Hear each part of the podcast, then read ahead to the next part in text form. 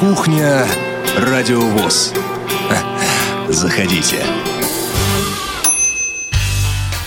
Приветствую вас, уважаемые радиослушатели. Это действительно кухня Радиовоз, но не совсем обычная, поскольку работаем мы сегодня не в прямом эфире, а в записи. Меня зовут Игорь Роговских, за пультом Иван Черенев. Да, обстоятельства складываются таким образом, что в ближайшее время большинство, большинство программ «Радиовоз» будут выходить в записи. А, все вы, наверное, уже знаете, что с 28 марта по 5 апреля в нашей стране а, выходные дни, объявленные а, президентом Российской Федерации. Поэтому, ну, в общем, вот прямых эфиров в, в нашем эфире. Прошу прощения за тавтологию. А, в это время, наверное, все-таки не будет. А, программы будут э, выходить в записи. Какие-то в повторах, э, какие-то будут э, звучать впервые, но все равно, тем не менее, в записи. Вот дата такова, собственно, реальность сегодняшнего дня. Э, пандемия коронавируса COVID-19 накладывает э, свои отпечатки на деятельность, э, вот в том числе и нашу постепенно. Ну, я думаю, что все будет хорошо на самом деле. Но темами сегодняшнего нашего, я бы так его назвал, корона-выпуска, а, все-таки а, в преимуществе своем а, будет, будут связаны именно с эпидемией, пандемией, даже объявленной коронавируса. Ну и все, что с этим связано, поскольку с этим связано сейчас ну, практически все – ну или очень-очень многое. А, вот поэтому, а, собственно, а, и выпуск у нас сегодня такой корона-выпуск, я бы его так назвал. Но есть все-таки моменты, которые с этой темой никак не связаны, и это здорово, это замечательно. А, для пользователей мобильного приложения «Радиовоз» хочу сообщить, что проблемы с доступом к подкаст-ленте наших программ, а, общей подкаст-ленте и подкаст-лентам всех наших, цикл, э, всех наших циклов программ, а, он этот самый доступ восстановлен э, и в приложении, и э, если вы RSS-лентами нашими пользуетесь э, в браузерах своих, то есть вот везде доступ этот восстановлен. Спасибо большое специалистам нашего IT-отдела, IT-отдела КСРК ВОЗ. Э, так что э, пользуйтесь. Ну и э, немного, может быть, на перспективу. Да, э, остаются, правда, еще проблемы э, у пользователей мобильных приложений на устройствах iOS. Устройствах, где версия этой операционной системы выше 13. Вот э, у владельцев этих э, устройств еще пока могут э, наблюдаться проблемы с доступом э, к, и к эфиру, э, и к архиву нашему, но э, я надеюсь, что к э, концу э, уже следующей недели, то есть к началу апреля, Э, разработчики э, приложения все-таки э, ликвидируют эти, эти проблемы, и доступ и у этих людей тоже появится, и пользователи устройств от Apple смогут в полной мере насладиться нашим мобильным приложением, поскольку ну, оно действительно, вот если оно работает, конечно, э, очень удобно. На самом деле, э, тут э, спору нет. Так что ждем и надеюсь, что вот через неделю мы порадуем вас и такими новостями, связанными вот с нашим приложением. Ну, а теперь, собственно, к основным темам нашего сегодняшнего выпуска.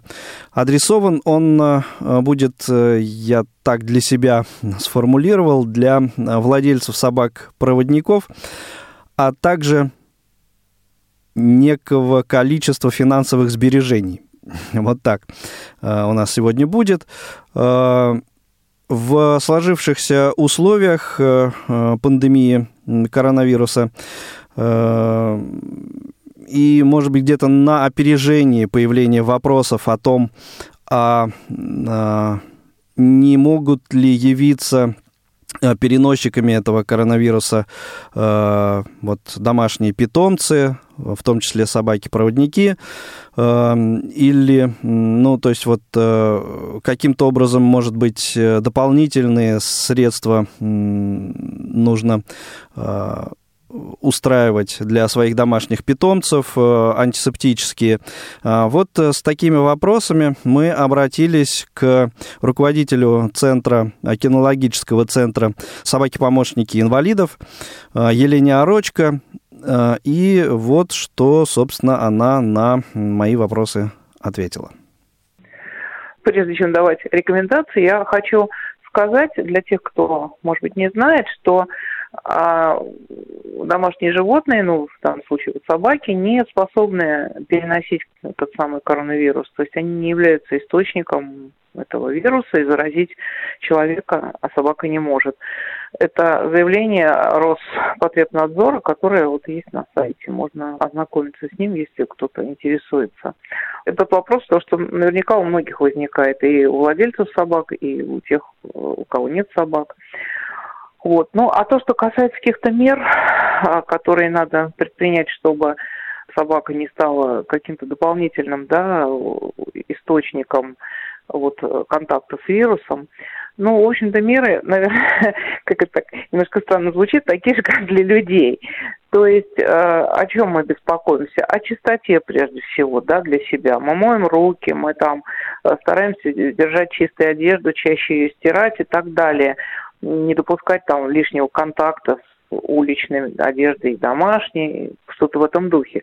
То, что касается собак, в общем-то, это аналогичные меры. Все мы, владельцы собак, выходим с ними гулять, а ну, вынуждены, да, а владельцы собак по поводыре еще и ходят э, по своим делам, туда, куда собака их сопровождает. Вот, и мы рекомендуем, как при, по возвращении домой, или если приходят куда-то сейчас в какое-то место, где собака надолго остается, там, ну, предположим, все-таки на работу, да, как вариант, э, мыть лапы собаки, именно лапы, вот ту часть, ножки, собаки, собачьей и ручек собачьих, вот, которые соприкасаются с поверхностью земли, то есть вот пальчики, да, мыть, э, в, ну вот удобно в какой-то емкости, в которую можно добавить собачьего именно вот шампуня или мыла, которое используется для дезинфекции. Это все есть в зоомагазинах, совершенно не обязательно приобретать какое-то золотое, там, импортное, какое-то там все из себя пахнущее французскими духами, достаточно обычного дезинфицирующего средства, которое, собственно, вот задача которого смыть все, что на этих лапах собака принесла. Ну, потом, естественно, хорошенько вытереть. И то, чем пользовались для обработки, аккуратно вылить, повысушить или там постирать это полотенчико, которым вытирали, не допускать контакта вот этого грязного, да, с улицы принесенного э, с остальными своими там вещами, со средствами гигиены, хранить отдельно, обрабатывать горячей водой, тоже с моющими, дезинфицирующими средствами.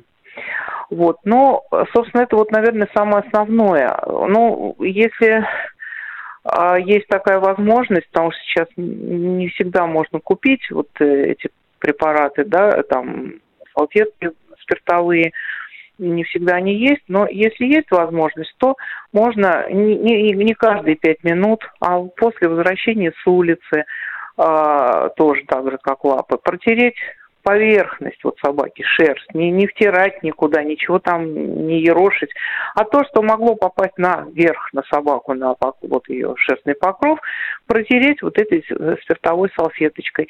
Безусловно, не нужно трогать глазки, залезать в ушки, то есть туда, где этот спиртовой раствор может э, повредить только шерсть. И тоже аккуратно утилизировать вот эту салфеточку, непременно мыть после обработки свои собственные руки и протирать их тоже, если есть чем дезинфицировать. Вот, ну, наверное, еще имеет смысл стирать там почаще свою одежду или там как-то ее дезинфицировать, особенно ту, в которой там ходите только гулять с собаками. У многих есть какие-нибудь там собачьи брюки, в которых ходят гулять, или там, в которых чаще ходят с собакой, потому что они э, просто более обычно, ну, что там говорит собака, линяет, и там какие-то могут, э, там, трется обо что-то, да. То есть это тоже дополнительный какой-то источник вот э, грязи, и, соответственно, тоже источник потенциальный, наверное, вирус тоже, да. То есть, ну, чем чище все вокруг будет, тем лучше. Ну и, наверное, то, что касается и всех, если есть возможность куда-то не пойти, пусть даже с собакой или без собаки, то не ходите, берегите себя. Ну и несколько таких уточняющих, может быть, вопросов. То есть э, сажать собаку на карантин все-таки, наверное, не нужно, да, э, для собаки выгул – это очень важный момент. Это раз. Э, и, во-вторых, антисептические средства использовать все-таки лучше именно те, которые для животных предназначены. Да. Да, совершенно верно, потому что не все, что подходит для людей, подходит для собак, ну и наоборот, естественно. Вот. Но и да, собаке нужно двигаться, но вот во всем, как всегда, вот должно, должно быть какое-то вот э, чувство меры. То есть понятно, что если есть возможность избежать какой-то, ну пусть очень отдаленной потенциальной опасности, то лучше ее избегать.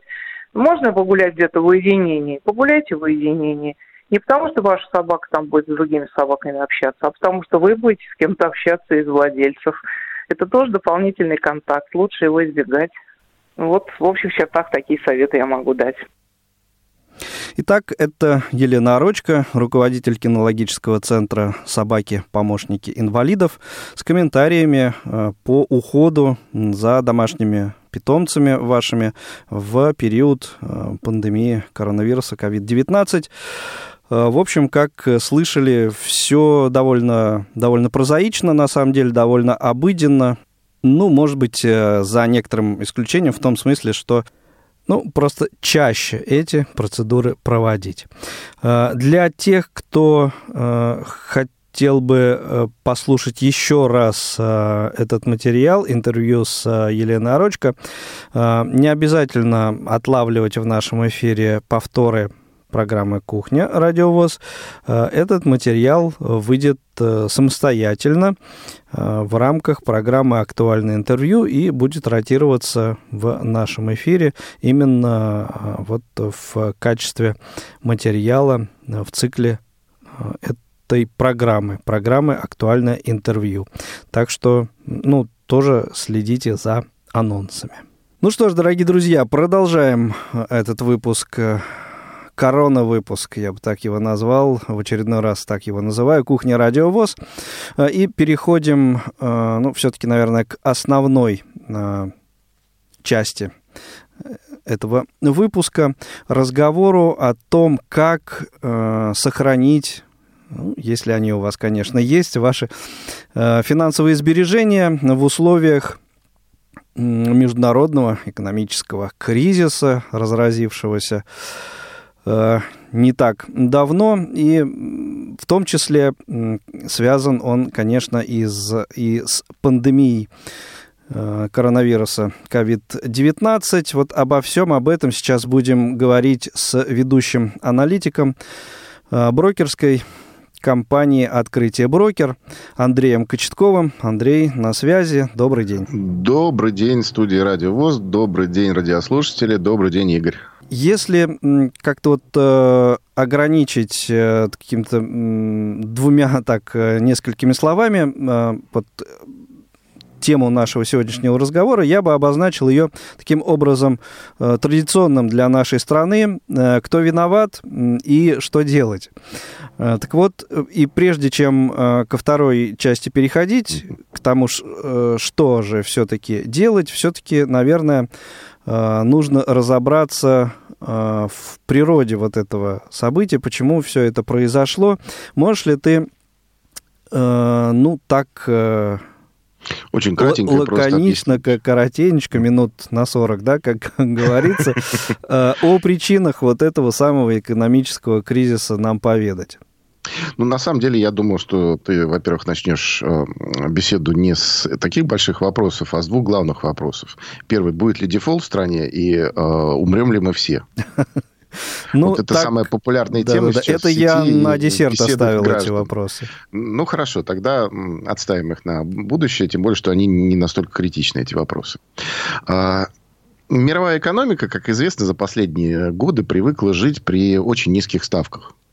А, компании в мире занимают деньги практически под бесплатно, а в некоторых случаях даже под отрицательный процент. Вот, например, э, Германия может заимствовать деньги не просто под проценты, а ей даже будут доплачивать. То есть, занимая 100 евро, она будет отдавать ну, порядка там, 99,5 евро. То есть, это прекрасные такие условия, когда можно совершенно распустить свою финансовую дисциплину, и многие компании это сделали. Есть такое понятие, как экономические зомби. Так вот, э, к началу 2020 года в мире насчитывалось порядка 7 или 8 процентов компаний экономические зомби, которые даже при любых обстоятельствах не смогут выйти на позитивный финансовый баланс. А, и, соответственно, есть еще очень большая прослойка компаний, которые способны жить только в условиях очень дешевого кредитования. Как только кредитование начало дорожать, и в том числе э, на фоне падения рынков, которое было связано с э, инфекцией коронавируса. Э, соответственно, у этих компаний начались проблемы, потому что они не смогли закладывать свои акции, не смогли закладывать какие-то свои активы, которые подешевели, для того, чтобы перекредитоваться или получить новые деньги. И дальше ситуация начала развиваться как э, э, ну, в манере снежного кома. Uh-huh. Соответственно, на текущий момент мы видим то, что просел американский рынок, долларовая система пылесосит все доллары, которые находятся за пределами Соединенных Штатов, для того, чтобы покрыть вот эти финансовые дыры, возникшие в бюджетах компаний, финансовых организаций и тому подобное.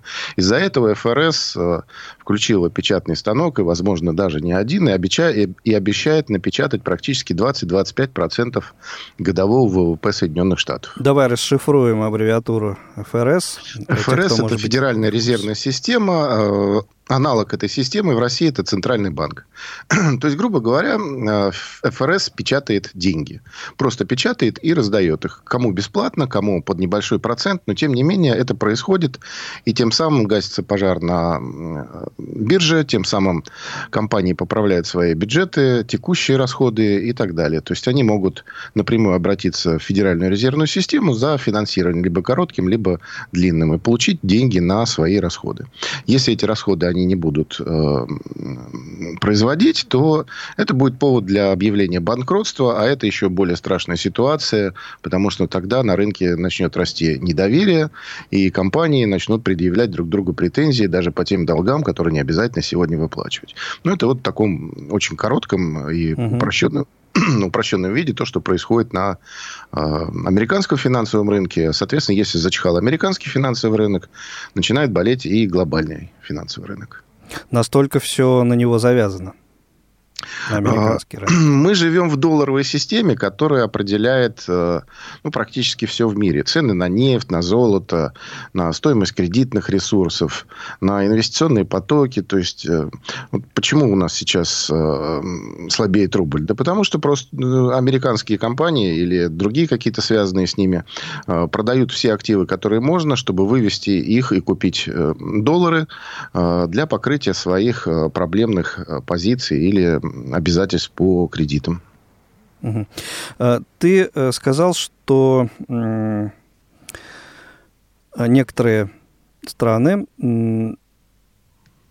по тем или иным причинам э, могут позволить себе, ну, такую вот распустить дисциплину финансовую. Вот примеры еще можешь привести? А, вот стран, которые распустились да. в финансовом плане. Ну, такими странами можно назвать Италию, Испанию, Португалию. Но они уже давно живут э, в условиях, э, скажем так, финансового кризиса и жесткой финансовой экономики. То есть долги Италии, они превосходят годовой ВВП где-то там на 130-140%. То есть для того, чтобы их отдать, нужно или занимать по очень низкой ставке и работать эм, на отдачу этого долга, либо просто ну, вымереть как класс. Да? Угу. Потому что это колоссальнейший долг. Вот представьте, если ВВП России где-то 100 триллионов рублей, и мы бы должны были порядка 130-140 триллионов рублей. То есть это где-то по миллиону на гражданина Российской Федерации. Понятно. Ну, а, а что ты скажешь по поводу вот, э, той самой пресловутой э, сделки с ОПЕК плюс, э, сорванной или, ну, в общем, э, несостоявшейся и так далее, которая, ну, наверное, во многом э, послужила в том числе и э, э, вот этому самому кризису экономическому. Ну, в нашей стране, как минимум. Э, у нас пока нет кризиса экономического. Э, вот Отлично. я хочу сказать, у нас э, пока вообще все очень спокойно. У нас единственный кризис – это кризис чрезмерного восприятия проблемы коронавируса. Но к этому мы еще, я думаю, перейдем. Да. А, есть два подхода к оценке тех событий, которые произошли ну, в начале марта, когда ОПЕК плюс не смогла продлить сделку и так далее. А, страны ОПЕК предлагали расширить ограничения еще порядка на полтора-два миллиона баррелей в сутки для того, чтобы на рынке не скапливались излишки. Однако некоторые компании со стороны России возражали против этого шага, поскольку они э, утверждали, что сохранение высоких цен приведет к тому, что эту долю, которую мы освободим на рынке, начнут э, занимать американские компании. И, кстати, часто которые являются компаниями зомби.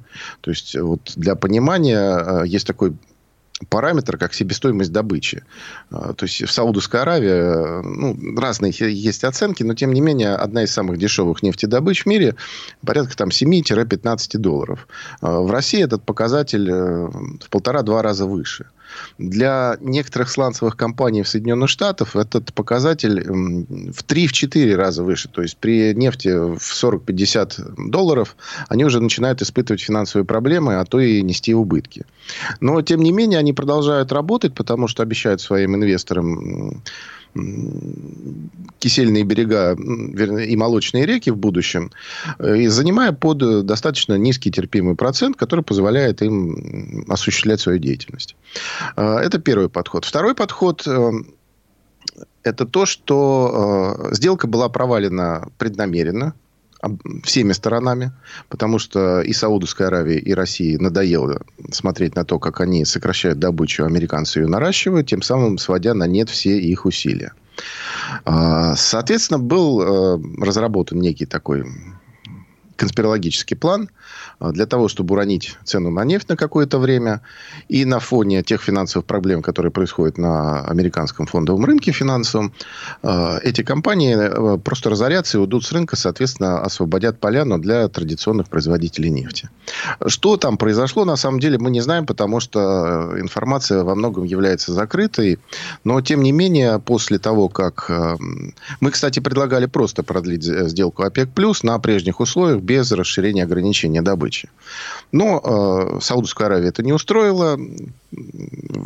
Посчитали арабы, что мы решили их обмануть.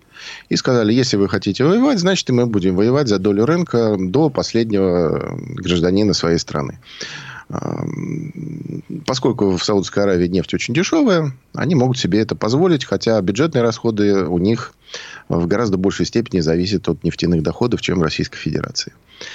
А, то есть, вот произошло то, что произошло. И, соответственно, пока мы еще не можем говорить, что с 1 апреля Саудовская Аравия непременно начнет э, ценовую войну, потому что сейчас идут э, очень такие подводные процессы. Есть сигналы о том, что американцы все-таки согласились ограничить свои аппетиты и направляют в Саудовскую Аравию специального посла, э, который будет договариваться... Вот у меня следующий вопрос к тебе был по этому поводу. Да, то есть направляет своего посла, который будет договариваться о совместных действиях на рынке нефти. И даже губернатор штата Техас сказал, что если Россия и Саудовская Аравия согласятся сократить добычу, то мы, наверное, тоже сократим. Но поскольку у всех сторон есть большое недоверие друг к другу, процесс может затянуться и будет хотя бы позитивным то, если с 1 апреля э, никто не начнет повышать добычу без всяких ограничений. Угу. А, насколько ты считаешь это ну, такой достоверной информацией, потому что, да, вот заголовки уже там пестрят э, сообщениями о том, что президент Соединенных Штатов Америки на заседании двадцатки э, собирается поставить вопрос о том, чтобы вот эту э, ценовую войну как-то, ну, не то, ну, может быть, не, не свести на нет, но все-таки как-то ее под, под умерить. Э, президент, ну, если дискуссия уже идет, если высказываются какие-то предположения, то, наверное, все-таки это реально существует. Просто дело в том, что американские компании далеко не все готовы сокращать добычу. Они говорят, окей, мы переживем, все хорошо. То есть, ничего страшного не происходит. Это обычный экономический процесс. Слабый уйдет, сильный останется. Но я думаю, что на текущий момент нужно это просто сделать административно. И если Соединенные Штаты смогут э, предложить реальное сокращение добычи, то тогда э, сделка ОПЕК плюс возобновится, и э, можно ждать какого-то улучшения на рынке нефти. Э, улучшение на рынке нефти, насколько оно непосредственно связано с благосостоянием нашего народонаселения?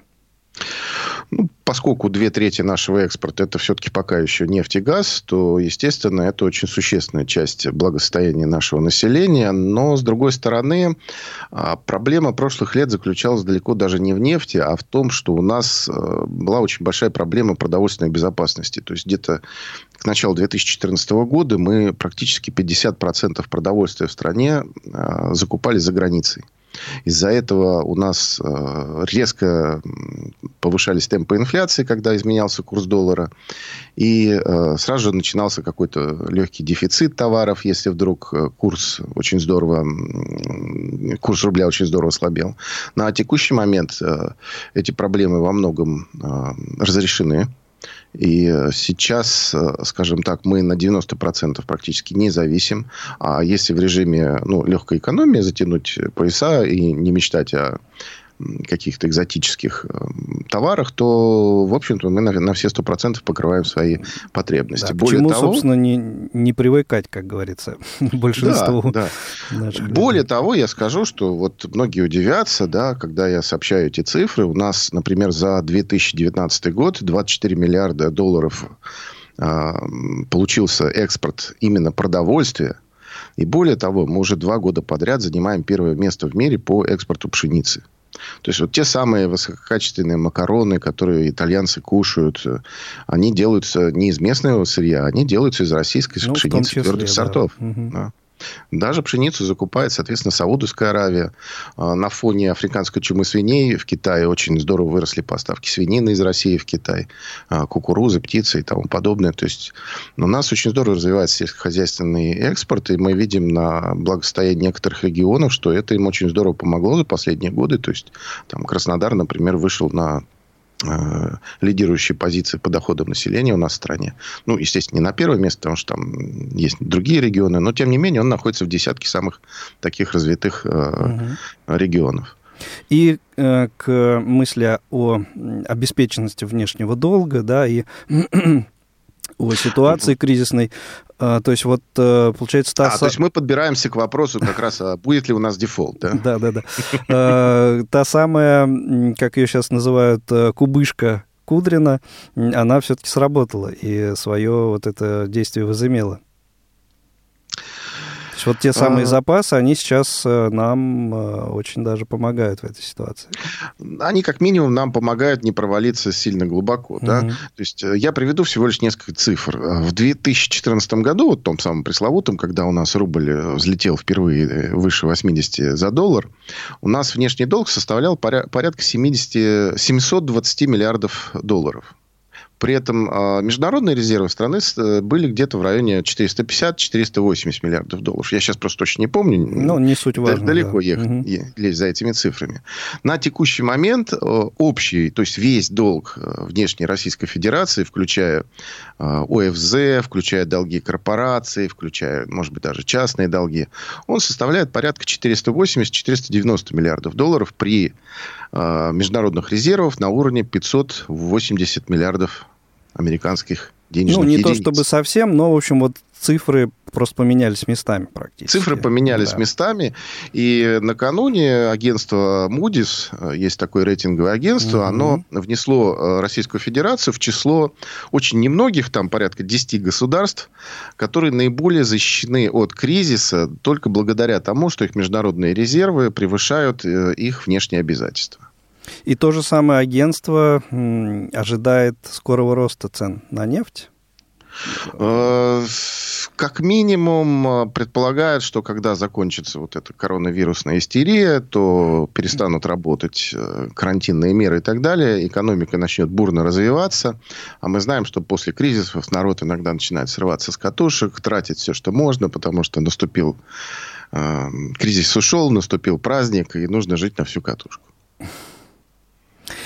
Понятно. Ну, э, с причинами и какой-то текущей э, ситуацией, э, наверное, ну, может быть, не, не то чтобы разобрались, но, по крайней мере, какие-то такие основные точки обозначили. Теперь потихонечку давай переходить к тому, как же себя в этой ситуации вести тем людям, у которых, ну, какие-то сбережения имеются. Вот э, каким образом их, э, ну, не то чтобы там приумножить, но хотя бы сохранить. Э, и, а, да, давай да. начнем немножко издалека, то есть да. не сразу о деньгах, давай, а давай. как бы опосредованно о них. Угу. Я вот приведу одну цифру очень интересную. Ежегодно в России выбрасывается порядка одного продуктов на 1 триллион 600 миллиардов рублей. То есть, что это говорит? Это о том, что люди очень плохо планируют свои э, продовольственные планы питания. То есть многие продукты портятся, их выбрасывают и так далее. Сейчас вот первые реакции населения на кризис или псевдокризис э, было немедленное посещение магазина и покупка всего, что можно, да, без всякого разбора, без всякого плана. Ну, вот, все-таки нужно... не так, как э, в 2008 или там 2015 годах было, но все-таки. Ну да, тем не менее, то есть народ обеспокоил, что ну, как минимум начнут расти цены, и дай-ка я подкуплю еще вот 10 пакетов гречки, 20 килограммов риса, и пусть лежат. Угу. И еще можно на балкон положить да, да. Пару 100 рулонов сахара ну, да, прикрыв их туалетной бумагой. Вот, то есть, вот а, начать можно как минимум с этого, то есть э, распланировать свое некое питание на ближайшее время и посмотреть, сколько уходит продуктов э, в неделю, в день и так далее, для того, чтобы не делать те покупки, которые э, заранее испортятся и просто будут выброшены. Вот. Что касается всего остального, то очень популярный вопрос, а стоит ли бежать менять сейчас рубли на валюту. Да, он у меня в списке следующим стоял как раз. Вот. Тебе. Так вот, э, в принципе, сейчас бежать уже поздно. Потому что ну, мы видим даже по состоянию э, валютного рынка в России, что бурное ослабление рубля оно завершилось, и наступила некая стабилизация с учетом тех цен на нефть, с учетом те, той ситуации э, с доступом к деньгам в мире и так далее. То есть сейчас мы можем говорить о том, что это некий равновесный курс. Вот у нас вчера э, глава банка открытия, подразделением которого является наша компания, он сказал, что, наверное, курс 75-80, он на очень долго. Ну, или достаточно долго. А, Если не случится еще чего-нибудь непредвиденного, понятное дело. Ну, бывает, на Землю падают метеориты или еще что-то случается, появляются зеленые человечки. А, ну, Но да. э, ну, это сейчас называемое... мы все живем вот э, под этим э, домокловым мечом коронавируса, и что там с ним, что там, как это все будет развиваться, тоже все наверняка с этим все-таки зависеть от этого будет. Это так называемое событие черного лебедя, которого невозможно предсказать, но угу. он наступает и начинает менять ситуацию на э, финансовых рынках, в экономике, в жизни людей и тому подобное. То есть, э, это событие уже случилось, и мы его учитываем, но, тем не менее, мы э, не обязательно должны учитывать, что завтра будет на порядок хуже, чем сегодня. То есть, вот текущая экономическая модель, текущая ситуация, она позволяет нам говорить о том, что да, мы, скорее всего, какое-то время проведем вот в ситуации карантинных мер, подавленности мировой экономики, торговли, сферы услуг и тому подобное. Но э, любой вирус, любой коронавирус, даже великая чума XIV века, она отступила и в итоге осталась в истории. То есть этот вирус не является угрозой существования человечества. То есть, да, конечно, там есть некий процент э, смертных случаев, но, как правило, это люди с э, тяжелыми попутными заболеваниями. Э, во всех остальных случаях многое определяется тем лечением и тем уходом, который оказывается пациентом. То есть, да, это немножко нетривиальная ситуация. Мы не привыкли к таким эпидемиям, как, например, грипп испанка в 2018 году. Но, тем не менее, это такое событие. 1918. 1918, да. Угу. Соответственно, мы просто не часто сталкиваемся, но, тем не менее, это событие будет, оно пройдет, и, скорее всего, все стабилизируется и начнет расти. Угу. Вот, соответственно, с учетом вот этого мы говорим о том, что при текущих параметрах финансового рынка рубль где-то находится на равновесном э, положении. Более того, э, после того, как закончится вот этот неприятный период, который мы наблюдаем сейчас, у рубля есть все шансы вернуться к тем значениям, которые были в конце прошлого года, начало этого года. То есть где-то в районе 65, а может быть даже и 62-63 рубля. Почему это происходит? А, ну, во-первых, мы уже говорили о том, что у нас международные резервы выше наших долгов. И есть еще один такой параметр, называется он а, разница ставок. Так вот, в рубле, если брать ну, как минимум официальную инфляцию и ставку Центрального банка, вот эта ставка является положительной. То есть, если мы вкладываем деньги в рубль, он не съедается инфляцией, он э, потихонечку приносит прибыль. Если же мы вкладываем деньги в евро или в доллары, то там ставки равны нулю, а в Европе они и вовсе отрицательные. То есть, если вы кладете деньги на депозит в банке, в европейском банке, то с вас постепенно снимают денежку. И э, вы можете, э, в конце концов, с ней окончательно расстаться. Поэтому там и люди занимаются... Аккуратнее, более... аккуратнее с этим надо, да. Ну, да, то есть на, текущем, на текущем счете, скорее всего, этого не происходит, поэтому там понятие депозит в Европе практически умерло. А, так вот, э, поскольку в рубле есть положительная ставка, и она, скорее всего, сохранится на долгое время, а, как только нормализуется ситуация, то вот эти деньги, которые были напечатаны Федеральной резервной системой, они начнут искать по всему миру те источники риска, который может принести гораздо больше прибыли, чем а, вложение, соответственно, в американские ценные бумаги. Ну, в частности, казначейские обязательства uh-huh. США. Вот. И, как мы помним, с 2015 года рубль трижды, по-моему, в 2015, 2016 и 2009 году, или нет, ну, в любом случае, то есть за пять лет три года рубль становился самой э, сильной валютой мира по отношению к доллару. Даже в 2019 году укрепился э, к американцу где-то на 10-12%. А, ну и заканчивая э, наш э, разговор на сегодня, к сожалению, заканчивая, а, хотел бы тебя попросить прокомментировать вот какую вещь. А, считаешь ли ты целесообразным, вот в отличие от хранения валюты в наличных сбережениях, все-таки открывать брокерские счета э, и э, таким образом, э, ну, все-таки немножко быть более застрахованным от каких-либо таких нежелательных моментов. А, я бы сказал даже больше. Я не рекомендую хранить валюту не только в наличности, но и даже на банковских счетах, потому что поскольку сейчас ставки во, всем мире достигли нуля, и, скорее всего, а, банки будут продолжать печатать деньги, а это приведет к размытию их ценностей, то хранить деньги и вообще иметь как бы слишком большие нали... наличные позиции, их очень невыгодно. Сегодня, ну, то есть имеется как... в виду вне зависимости, доллары это рубли, евро и так далее? Да, доллары, рубли и так далее. То есть, когда мы слышим о капиталах очень больших людей, это не значит, что у них в подвале сложены чемоданы с огромными миллиардами баксов, евро или чего угодно. У этих людей все деньги инвестированы. Они инвестированы в реальные активы, которые постоянно производят валютную переоценку. Меня был один очень интересный вопрос от журналистов, которые сказали, почему у нас в соцсетях люди не обеспокоены падением фондового рынка. Я говорю, да, они по очень просто. Потому что люди очень долго ждали коррекции на рынке и хотели закупиться по нормальным ценам для того, чтобы в будущем от этих самых акций получать очень хороший дивиденд. То есть, если мы сегодня видим э, акции качественных компаний э, по очень привлекательным ценам, с доходностью порядка 9-10%, то, вы знаете, это гораздо лучше рублевого депозита, это гораздо лучше валютного депозита и так далее. То есть, да, конечно, в кризис мы можем видеть, что эти акции падают, но потом они все равно будут расти, они будут производить валютную переоценку, если рубль останется слабым. И при этом по этим акциям будут выплачиваться дивиденды, которые могут стать очень неплохим подспорьем даже к пенсии. И не нужно думать, что это нужно какие-то огромные миллионы. То есть, достаточно инвестировать, например, сегодня порядка 180-200 тысяч, например, в акции того же «Газпрома», от которого мы ждем в будущем будущем выплаты до 30 рублей на акцию в виде дивидендов, и мы будем получать 13-ю э, пенсию, а то и больше.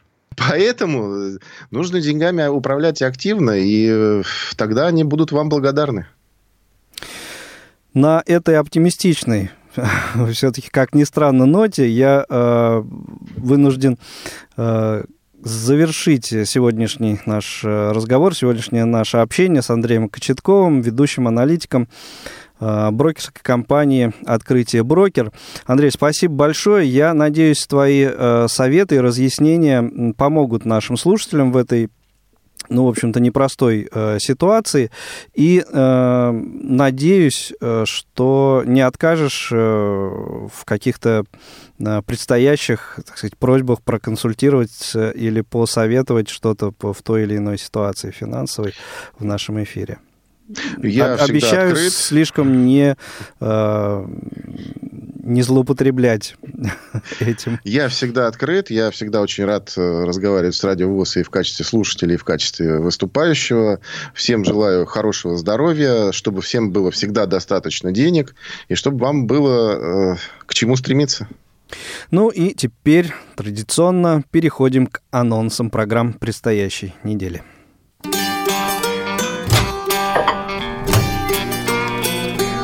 Кухня Радиовоз.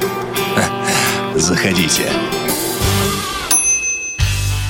Ну и анонс программ предстоящей недели. Прошу обратить на него, э, может быть, э, немного более пристальное внимание, чем обычно, поскольку э, в связи с событиями последних дней сетка наша некоторым образом меняется. Вещательная я уже говорил в начале программы, что будет больше повторов, э, но в избежание того, чтобы эти повторы не были слишком частыми.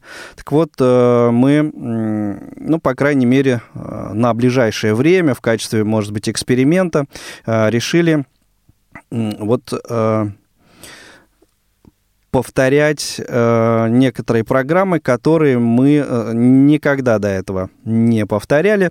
Ну, в общем, обо всем по порядку. Итак, в субботу, 28 марта, э, в программе «Тифловизор» э, для любителей э, «Звездных войн» сюжет «Скайвокер. Восхождение». Аудиоверсия фильма с тифлокомментарием. комментарием а, во воскресенье, 29 марта, на своем месте «Зона особой музыки» программа Дениса Золотова. Это будут даты события утраты четвертой недели марта в разные годы. И вот, внимание, э, понедельник. Те самые изменения э, в сетке, которых я сказал, э, будут реализованы именно с понедельника 30 марта по страницам прошлого на своем месте э, историческая викторина к 95-летию Всероссийского общества слепых. Это будет 13-й вопрос, 13-й выпуск викторины.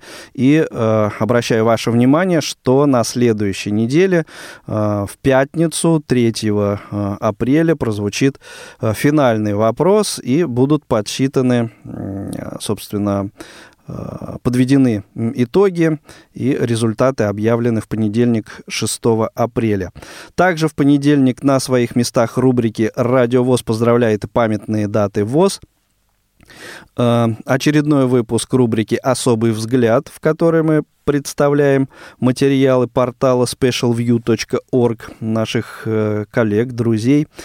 И э, программа «Аудиокнига» теперь будет выходить ежедневно, э, в то же время, в которое вы привыкли э, ее слышать, эту программу, то есть э, в час ночи, в 7 утра, в час дня, а вот вечернего повтора не будет, потому что блок с 18.15 до 0 часов каждый день, он будет, э, ну, такой самостоятельный, что называется.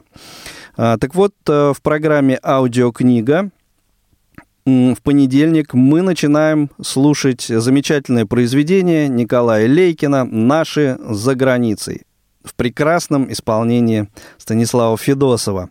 Это будет э, первая часть, и мы прослушаем с вами всю книгу в условиях, когда выезд за границу ну, на какое-то время нам ограничен, послушать о том, как путешествовали наши с вами соотечественники лет эдак 130 э, назад. Э, особенно, мне кажется, интересно. Э, к тому же многое осталось, на самом деле, без изменений. Рекомендую вам слушать эту программу. Аудиокнига программа будет выходить ежедневно с понедельника по пятницу. Также в понедельник спортивный вечер на радио ВОЗ в 18.15 ежедневно с понедельника по воскресенье включительно, но в воскресенье, в субботу и воскресенье, правда, в другое время, а, а с понедельника по пятницу в 18.15 вы а, сможете услышать повторы прямых трансляций с тифлокомментарием спортивных мероприятий, которые были у нас э, вот в эфире Радио ВОЗ в разные годы. О том, э, что именно э, будет звучать повтор какого э, из матчей футбольного или хоккейного э, вы сможете узнать в нашей информационной рассылке, а также э, на сайте www.radiovoz.ru э, под заголовком «Программа передач». Так что, как говорится, следите за рекламой. Также ежедневно теперь у нас программа «Тифловизор». Она будет выходить в 20.05 по будням, ну а в выходные дни, э, собственно, как обычно. И ежедневно будет театральный абонемент который будет выходить в 22.05 по будням, ну а в выходные дни, а, собственно, а, тоже в традиционное время останется. Едем дальше. Вторник, 31 марта. Очередной выпуск Long Hair Show, скорее всего, выйдет, но, как я уже обращал ваше внимание, выйдет в записи. Это программа Павла Обиуха, 63-й будет уже выпуск. Э, продолжим слушать э, книгу «Наши за границей» Николая Лейкина. Очередная, очередной повтор спортивной трансляции с тифлокомментарием, тифловизор, театральный абонемент. Все во вторник будет. В среду, 1 апреля, 14 э, предпоследний выпуск викторины, исторической викторины по страницам прошлого, приуроченной к 95-летию Всероссийского общества слепых. Э, предпоследний 14 вопрос прозвучит. Э, продолжим слушать наших за границей. Очередная спортивная трансляция в повторе прозвучит. Э, ну и, соответственно, очередной тифловизор, очередной театральный абонемент. В четверг очередной новый рецепт хит-коктейля вашему вниманию представят Дана Мерзлякова и Роберт Пертая. Аудиокнига, э, спортивная трансляция, повтор спортивной трансляции эм, тифловизор, театральный абонемент, все в том же графике продолжится. И в пятницу, 3 апреля, финальный выпуск э, викторины по страницам прошлого, 15 вопрос прозвучит. Э, и, собственно, вот э, до конца суток 3 апреля можно будет присылать свои ответы на этот вопрос. И потом уже вот в выходные дни будет произведен подсчет голосов, э, определен победитель, и в понедельник, 6 апреля, э, имя победителя прозвучит в нашем эфире. Э, ну и, соответственно, в пятницу также продолжим слушать книгу Николая Лейкина «Наши, «Наши за границей». Прозвучит очередной, очередной повтор спортивной трансляции с тифлокомментарием, очередной тифловизор, театральный абонемент. Ну и э, что касается кухни радиовоз, вот здесь э, сложно э, сказать э, в прямом эфире. Ну, вряд ли у нас получится его провести, но постараемся что-нибудь придумать, э, чтобы э, новый выпуск кухни все-таки был. Вот таким образом э, будет выстраиваться наша вещательная сетка с 30 марта понедельника. Э, и в дальнейшем, ну, посмотрим, эм, в течение месяца понаблюдаем э, за тем, насколько это вам понравится, насколько придется по душе. Дальше, э, может быть, будем что-то менять, может быть, оставим так же. Время, что называется, покажет. Ну и в завершении сегодняшнего выпуска кухни «Радиовоз» э, еще один музыкальный фрагмент, и, слава богу, он тоже не связан с темой коронавируса. Это будет новинка в нашей э, фонотеке, в нашем э, плейлисте, в музыкальной ротации, в музыкальной базе «Радиовоз». Группа Roger Smile прислала нам свой трек «Жена звезды рок-н-ролла». Им мы и закончим сегодняшний выпуск «Кухни Радиовоз». Желаю всем всего самого хорошего. Берегите себя, своих родных, близких, домашних питомцев, свои сбережения. Э, встретимся в ближайших эфирах Радиовоз.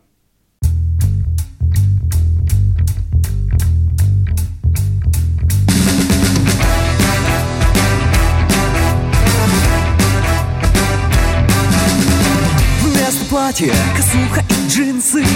Она не носит с стразами клипсы. Она не носит кабана и гуччи. Она сама знает то, что лучше. Она терпеть не может розовый цвет. В ее жизни дорну места нет. Все объяснимо в четыре слова. Она жена звезды рок-н-ролла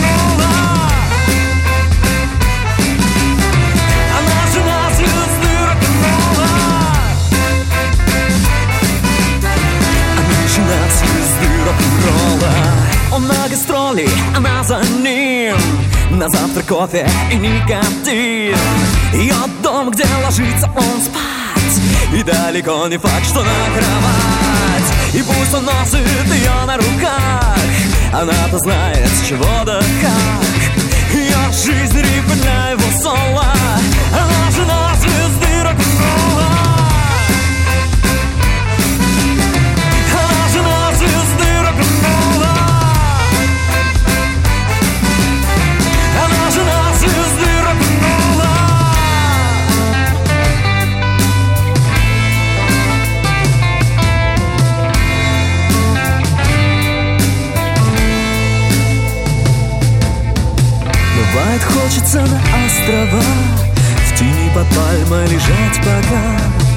коктейль со льдом наливается ром. Лежать не думая ни о чем Но снова сцена, гастроли в баре. А после что-то объяснять охране. Ее выбор бесконечная кода Она жена звезды рок-н-ролла. Она жена звезды рок-н-ролла. Она жена звезды рок-н-ролла. Она жена